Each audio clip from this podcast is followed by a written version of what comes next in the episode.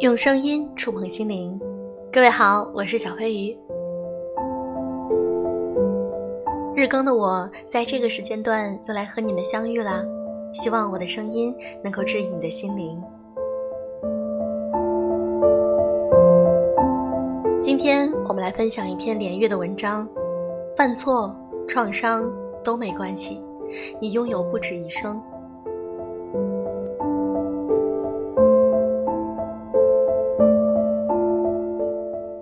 人到了一定年纪，你会发现，你拥有的不止一生。这不是宗教意义上的说法，而是现实的、日常的。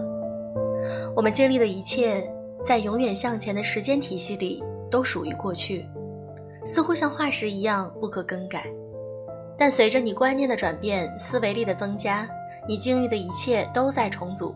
十八岁发生的一件事儿，你在三十八岁才真正理解。到了四十八岁，你又发现新的角度。过去埋葬在地下，但挖出来时是煤炭，你今天的炉火。知道这点意义重大。一是你会努力让自己活得健康、活得久。没有足够的时间，意义无法完全呈现。再大的天才，他理解自己，人们理解他，都不是一天两天之功。对于普通人来说，更像缓慢的登山。力气、视野、格局一点点提升，最后看到了全景。暂时的低潮、不开心、没力气、被误解，凡此种种，当它发生时，解决办法就是熬下去，继续走，不要停。更高了，原来的低就是小事儿；乐观了，原来的悲观就会消散。大力的你可以扛起原来扛不起的重量。成长是解决问题的最好方式。成长的基础是乐观，乐观是心理健康的重要标志。未来不确定，因为不确定，所以存在不同解释。乐观的人解释成为自己提供机会，悲观的人解释为给自己带来灾难。我见过太多悲观者匮乏时痛苦，这可以理解，但丰盛时难理解的事情发生了，他更痛苦，因为他太害怕失去。他只会不停重复痛苦的调调。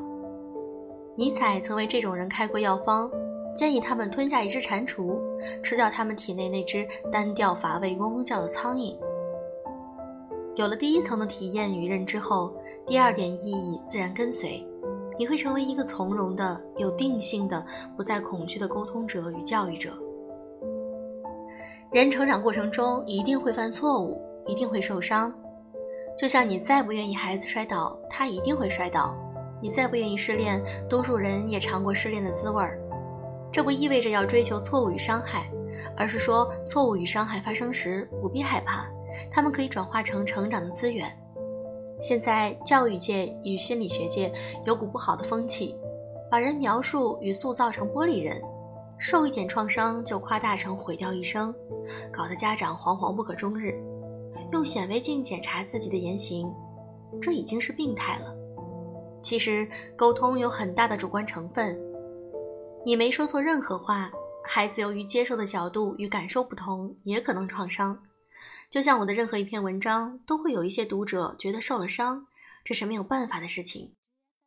在生活中，你尽力了，偶尔的一点失控是正常的。骂了几句孩子。甚至忍无可忍，体罚了一下孩子，他长大后就会变成酒鬼吗？孤独的失忆者，甚至是心理变态？孩子没那么脆弱，人如果那么脆弱，早就灭绝了。你爱你的孩子，你的主色调是温暖的，他过阵子就笑着抱你、吻你了。人这种进化王者，是善于在创伤后成长的动物，有些规矩。有些能力也只能经历创伤才知道，犯点错、受点伤都没有关系的。以后有人用所谓的无限创伤、无限悲观恐吓你，一笑置之即可。他们不过是要吞蟾蜍的人，切不可学那些悲观主义苍蝇，只会唱衰自己和世界。给他们蛋糕和给他们屎，他们都只会给同样糟糕的感觉。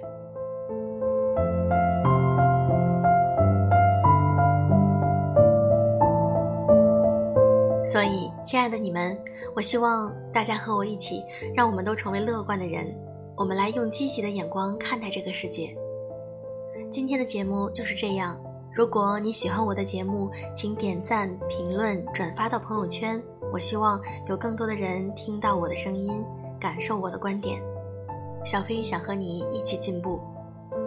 祝各位晚安。